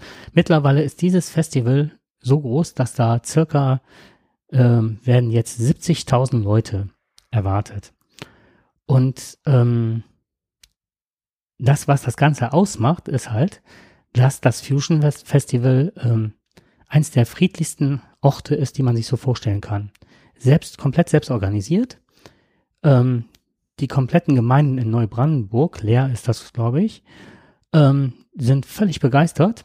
Da hängen extrem viele Arbeitsplätze mittlerweile von ab, was man, also die profitieren die, die ganze Region ein ganzes Jahr von. Also was große Firmen nicht bieten können, macht dieses Festival. Und jetzt gibt es einen in Neubrandenburg, der Polizeipräsident sagt so, das sind ja alles Linke. Also, dass da sich viele Linke tummeln, ist nicht von der Hand zu weisen, aber 70.000 sind jetzt nicht irgendwelche, ähm, äh, was weiß ich, äh, Schanzenstraße oder sowas, ne? Sondern es geht halt gemeinsam feiern, Ideen entwickeln, zusammen äh, Kunstprojekte und da ist ja die Brennstoffzelle im Grunde dessen, worüber wir die ganze Zeit reden. Es geht ein Austausch, es werden neue Ideen entwickeln und so weiter. Und auch zusammen gefeiert. Und dieser Polizeipräsident geht jetzt hin und sagt, ähm, wir brauchen Wasserwerfer. Die hohe Kriminalität. Und geht mal vor die Presse und während der Pressekonferenz wird dann gesagt, ach, hören Sie mal, ähm, stimmt das, das und das? Kommt eine Nachfrage. Ja, so war das nicht. Also der wirft immer was in den Raum, so nach dem Motto, wir müssen unsere Frauen schützen, wie die NPD jetzt plakatiert hat. Wo ich dann denke, äh, unsere Frauen? NPD, hallo? Nur deutsche NPD-Leute? Nein, das sage ich jetzt nicht. Da muss ich jetzt gerade vorsichtig sein, sonst haben wir nachher eine Anzeige am Hals. ähm, jeder darf sich jetzt denken, was ich sagen wollte. Und ähm, das ist also so friedlich, dass sie sagten, jedes Dorfzelt äh, äh, fest, wo Alkohol fließt. Da haben sie tausendmal mehr Probleme als da. Und jetzt wollen sie ähm, sowas, was du eben auch sagtest, wenn man so auf dem Land wohnt oder so und dann ist halt die Versorgung ganz schlecht. Wenn du in Miro einen Polizisten rufst, da brauchst du also schon Tage, ehe der da ist, wenn du den tatsächlich brauchst, weil die so mhm. wenig Leute haben. Aber zu dem Festival wollen die tausend Polizisten zusätzlich abordern. Die sollen auf dem Festivalsgelände wohnen, ihre Container bekommen, die wollen Wasserwerfer und eine Spezialeinheit haben, die hingeht und Moment, die heißt, ähm, muss ich kurz nachlesen, TMÖL, technische Maßnahmen öffnen und lösen. Das war auf dem G20-Gipfel, was zu dieser riesen Eskalation geführt hat. Immer die Leute einkesseln und dann mit Wasserwerfern und mit Reizgas drauf. Das ist ein hammerfriedliches Festival. Die haben noch nie, ist das durch die Presse gegangen, dass da irgendwas passiert war. Da hat es mal einen Taschendiebstahl gegeben und da hat es auch mal eine Klopperei gegeben, aber minimal. Also dieses Festival gibt's ja schon seit vielen Jahren, seit ja, ich weiß nicht, ich glaube seit über 20 Jahren. 20 Jahren schon, ne? Mhm. Also nur mal, um, um unseren Hörern mal zu sagen, um was es da geht, was da gemacht wird. Da werden halt eben kleinere Veranstaltungen, Theaterveranstaltungen, Diskussionen. Zum Beispiel 2018 war Antifeminismus in Bewegung, eine Lesung äh, auf der Suche nach außerirdischem Leben. Ja, ist sicherlich sehr spannend und mal zu hören und äh, ich glaube, ist kein Anlass dazu, Angst zu haben, dass uns die Aliens angreifen. Ne? Oder Berlin werbefrei, Dokufilm, Kultur, Kosmosarbeit, Rhythmus und Veränderung. Also das sind denen ihre Themen, die die da in Lesungen und in, in Diskussionsforen haben. Also wer da meint, mit der Polizei äh, anzurücken, mit einer Hunderterschaft, da anzurücken, um die einzukesseln, Wasserwerfer einzusetzen, also dann wird's mir ja ganz und bange. Wer weiß, wer das nächste Mal beim nächsten Literaturpreis in, in Frankfurt zur Buchmesse dann kommt. Da sind ja auch ganz, ganz schrecklich viele Journalisten, die sind links eingestellt und haben dann vielleicht, ja, die könnten ja auch kriminell sein. Da müssten wir mhm. vielleicht auch Wasserwerfer einsetzen. Gleich vorne am Eingang. Und jetzt kommt jeder, der so denkt, man könnte ja auf die Idee kommen, was hat der Polizeipräsident äh, gegen eine Versammlung von Intellektuellen, vielleicht stärker links ausgerichtet, die Kunst schaffen sind und so weiter. Und dann war so, als ich das das erste Mal hörte, dachte ich so, vielleicht ist der rechts. Und das konnte sich ja aufdrängen, der, der Gedanke. Und dann passiert Folgendes. Äh, durch die Zeit Online kam heraus, dass das Polizeipräsidium, ich zitiere jetzt nach netzpolitik.org, Neubrandenburg bei der Polizeihochschule an der FH Güstrow eine Bachelorarbeit zum Thema Fusion Festival anregte. In diesem Zusammenhang gab die Polizei das Sicherheitskonzept des Festivals samt personenbezogenen Daten, aha, der ja, Verfassungsschutz ist da, wie Namen und Telefonnummern von Mitarbeitern des Kulturkosmos ungeschwärzt weiter. Jetzt haben wir äh, du erinnerst dich, ähm, ah, wie heißt diese Gruppierung, die den Höcke da so belagert hat? Die haben, glaube ich, sind auch da. Äh, die den, ne? Und wenn jetzt das weitergegeben wird an einen ehemaligen AfD-Politiker. Pikanterweise ist aber die Arbeit äh, betreuende Polizeidozent äh, Ulf Theodor Klaas nicht nur der, ein ehemaliger AfD-Mann, sondern ein verurteilter rechter Gewalttäter. Er setzte äh, im Jahr 2014 außer Dienst Pfefferspray gegen konfettiwerfende AfD-Gegner ein und wurde wegen gefährlicher Körperverletzung zu einer Geldstrafe von 7000 und paar mehr Euros ähm, verurteilt. Ähm, ja. Auch bei G8 und äh, in Heiligendamm war er halt dabei. Dann frage ich mich, ähm, also die Polizei verlangt jetzt auch, dass man nicht die Security, wo die jahrelang super Erfahrungen, die deeskalierend wirken, denen fehlt aber irgendein Dokument, was die Polizei an, einfordern kann. Die kann einfach sagen, so, die müssen aber die und die Ausbildung haben. Das fehlt denen allen. Und die, die das haben, sagten die, die wir uns angeguckt haben, die Sicherheitsfirmen, das sind alles die, die man mit Sicherheit als Glatzköpfe nicht auf dieser Veranstaltung haben möchte. Sie gehen davon aus, dass durch diese Maßnahmen, dass dieses Jahr noch läuft, das Festival, aber bestimmt im nächsten Jahr nicht mehr, weil es dann durch die ganzen Maßnahmen des Polizeipräsidenten kaputt gegangen sind. Gut, dann wird man sich einen neuen Ort suchen und der wird sicherlich auch, ist nur schade für, für Brandenburg letztendlich, so eine Chance äh, zu vergeben. Und da gibt es sicherlich andere Leute, die da mitreden können und sagen können, okay, also äh, wir können das ja Ganze so durchziehen oder wir können aber auch mal anders denken, ob es nicht äh, doch vielleicht besser ist, es weiter bei uns zu haben. Aber da, ich glaube nicht, dass das so schnell umzuziehen ist und die ganze Infrastruktur, da war ein CDU-Politiker, der ja wohl der linken mhm. Gruppierung nicht so nahe steht, der gesagt hat, jetzt reicht's langsam, man kann doch nicht hingehen und so eine gewachsene Kultur decken sie allein mal die Arbeitsplätze, nur weil er so seine Idee davon hat, was sein kann und was nicht, ne? Aber du meinst, es wird stattfinden noch dieses Jahr oder auch mit Weil dem Bedenken auch, zu Sicherheitskonzept jetzt? Ja, die versuchen jetzt auch noch äh, die Polizei nach, das ist bei mir, mhm. nach außen zu verlagern und so weiter. Ne? Okay. Gut, wir werden berichten darüber, ob es äh, stattgefunden hat. Dieses Jahr ist es wann? Im Juni, meine ich, wäre das. Im Juni. Und zwar im Juni am 26.06. bis 30.06. Ich glaube, äh, Tickets sind, glaube ich, sogar noch da. Sonst ist es eigentlich immer schon relativ schnell ausverkauft. Man kann noch kommen, also wer möchte, darf sich dem Wasserwerfer noch gerne noch ein bisschen mit der Badehose stellen und mitmachen. Ein letztes Thema noch ganz schnell. Und zwar möchte ich einen Podcast empfehlen, der mir sehr am Herzen liegt. Äh, die Jungs haben äh, manchmal eine sehr, äh, manchmal fallen die ins Vulgäre, sagen wir es mal so. Ähm, sehr spaßig, das, das muss man mögen. Also es äh, immer mal wieder passiert das. Ähm, soweit ich weiß, sind die alle, haben die was, sind die Film- und Kulturschaffend und sprechen über Filme. Und ich, ich kenne mich in der Filmbranche überhaupt nicht aus. Ne? Also ich habe paar Filme gesehen, die mir super gefallen haben, Matrix und so weiter. Und die besprechen alle möglichen Filme bis ins Detail, manchmal auch genreübergreifend oder speziell nur Genre, ne, dass sie nur über Actionfilme, was macht ein Actionfilm aus, das ist hammermäßig spannend, sich das mhm. anzuhören und es ist witzig. Und jetzt kommt's, ich bitte alle, die Spaß an sowas haben, sich die letzte Folge anzuhören, die heißt ein Schweinchen namens Babe. Also die heißt ein bisschen anders, aber ne, es geht halt um das äh, Schweinchen namens Babe. Wie heißt denn der Podcast? Äh, äh, Sach, Entschuldigung, Sach und Kack, nee, Kack und Sachgeschichten. Kack- und mhm. Sachgeschichten.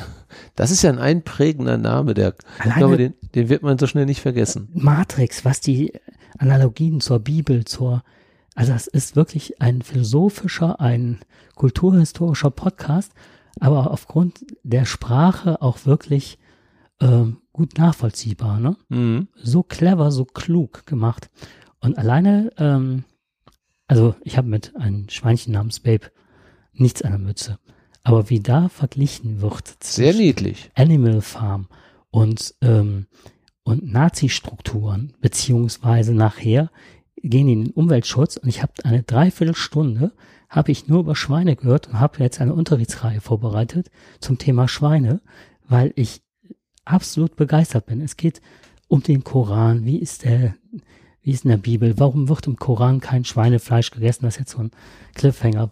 Warum sind Schweine die saubersten Tiere und sind nicht, wie häufig gesagt, schmutzige Tiere?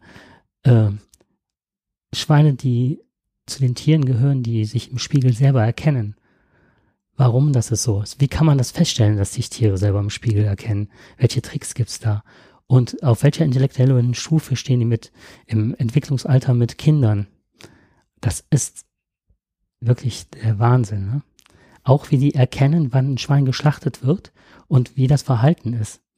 Dass sie das an den Menschen erkennen. Also war ein Versuch, das kann ich schnell erzählen. Die haben einen Bauernhof, die schnappen sich ein Schwein und gehen mehrmals mit dem Schwein aus, ne, Wissenschaftler, halt raus. Und die Schweine sind ruhig, spielen miteinander. Und an irgendeinem bestimmten Tag wird das Schwein tatsächlich geschlachtet. Die hören das nicht, die kriegen das nicht mit.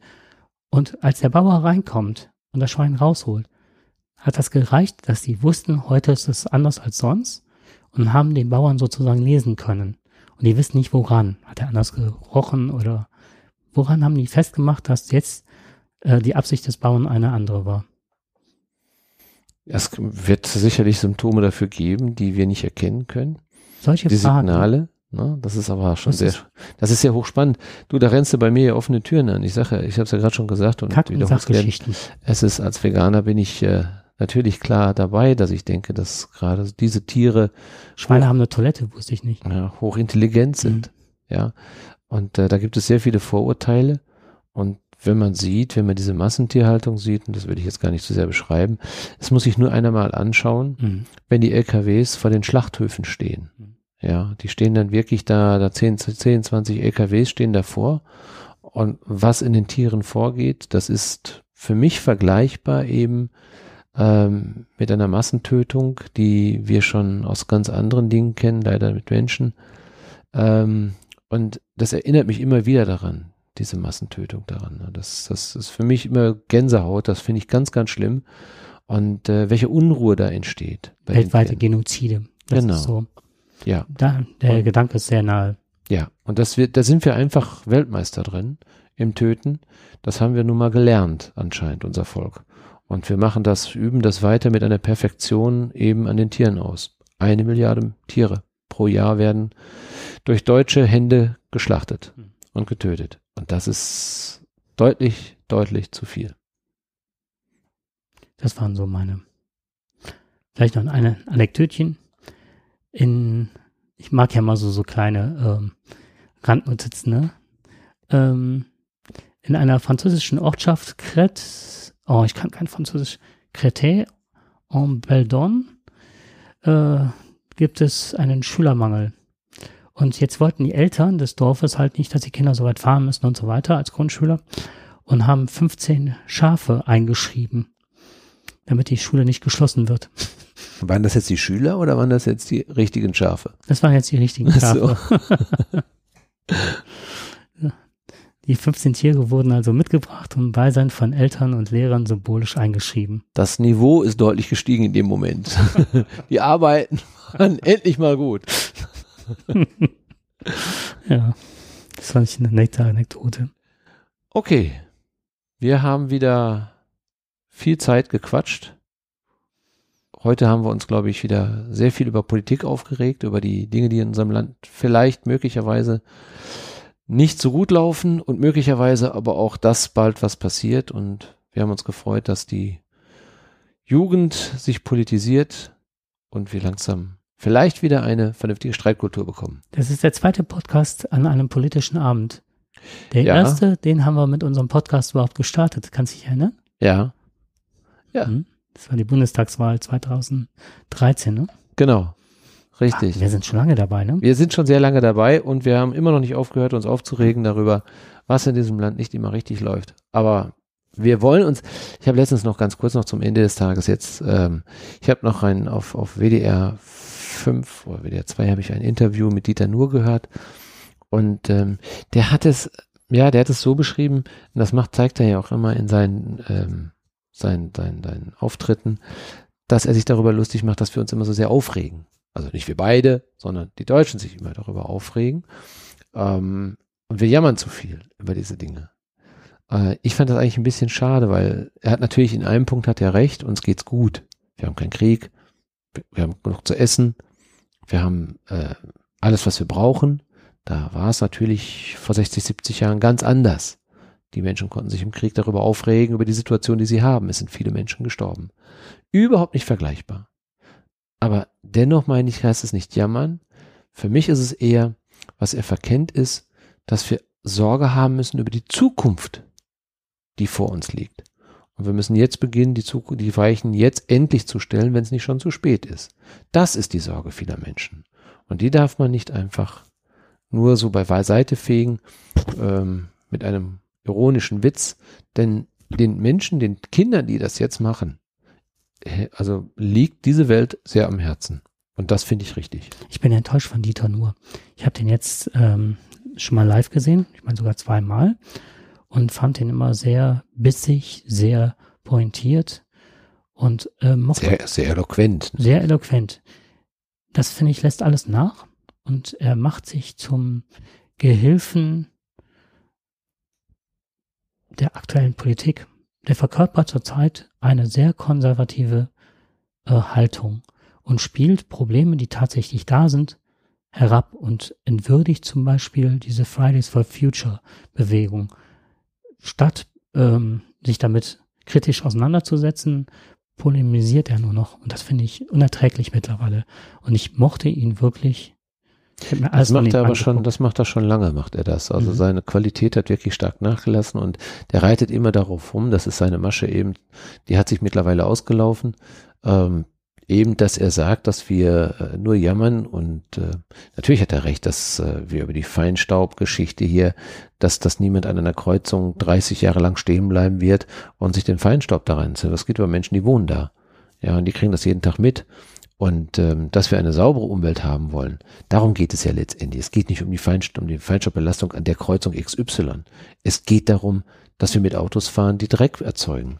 Und wir haben mittlerweile Erkenntnisse, die über das hinausgehen, was wir mal wussten. Das ist halt auch Fortschritt.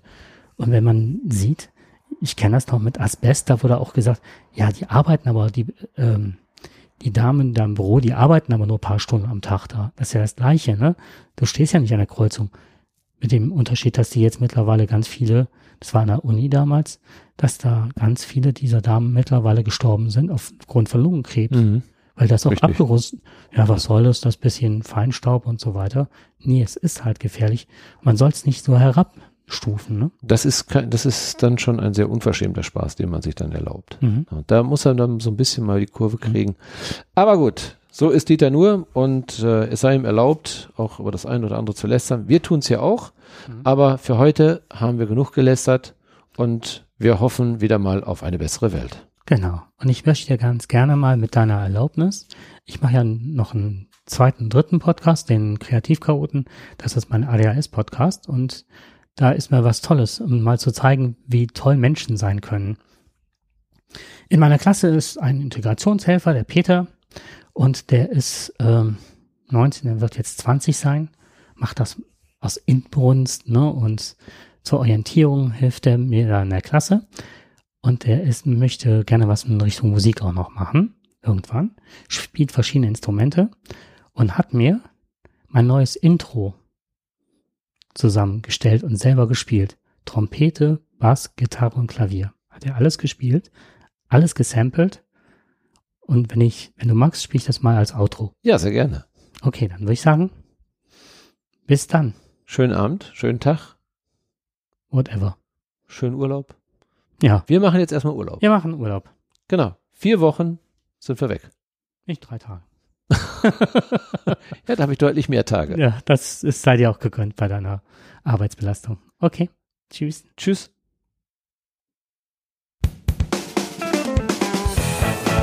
Música